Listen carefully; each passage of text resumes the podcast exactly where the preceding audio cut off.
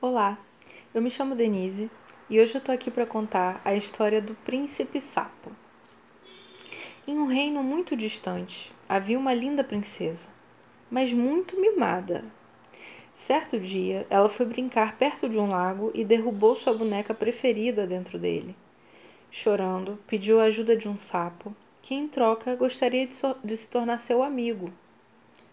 Como ela queria muito a boneca de volta, ela concordou mas depois não cumpriu com seu acordo e fugiu do pobre sapo. Já no castelo, contou o ocorrido ao seu pai, que lhe repreendeu e disse que ela deveria cumprir com o acordo de se tornar amiga do sapo. Então a princesa procurou o sapo, lhe pediu desculpas e o beijou.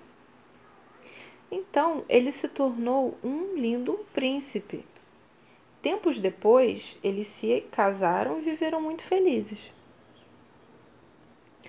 Então, pessoal, essa história nos faz refletir sobre como que as aparências muitas vezes são ilusórias, né? nos colocam certos obstáculos e que também é necessário olhar para o semelhante de uma forma mais compassiva, empática, amorosa e não nos fechar a possibilidade de construção de alguma amizade e vínculo com o outro, não é mesmo?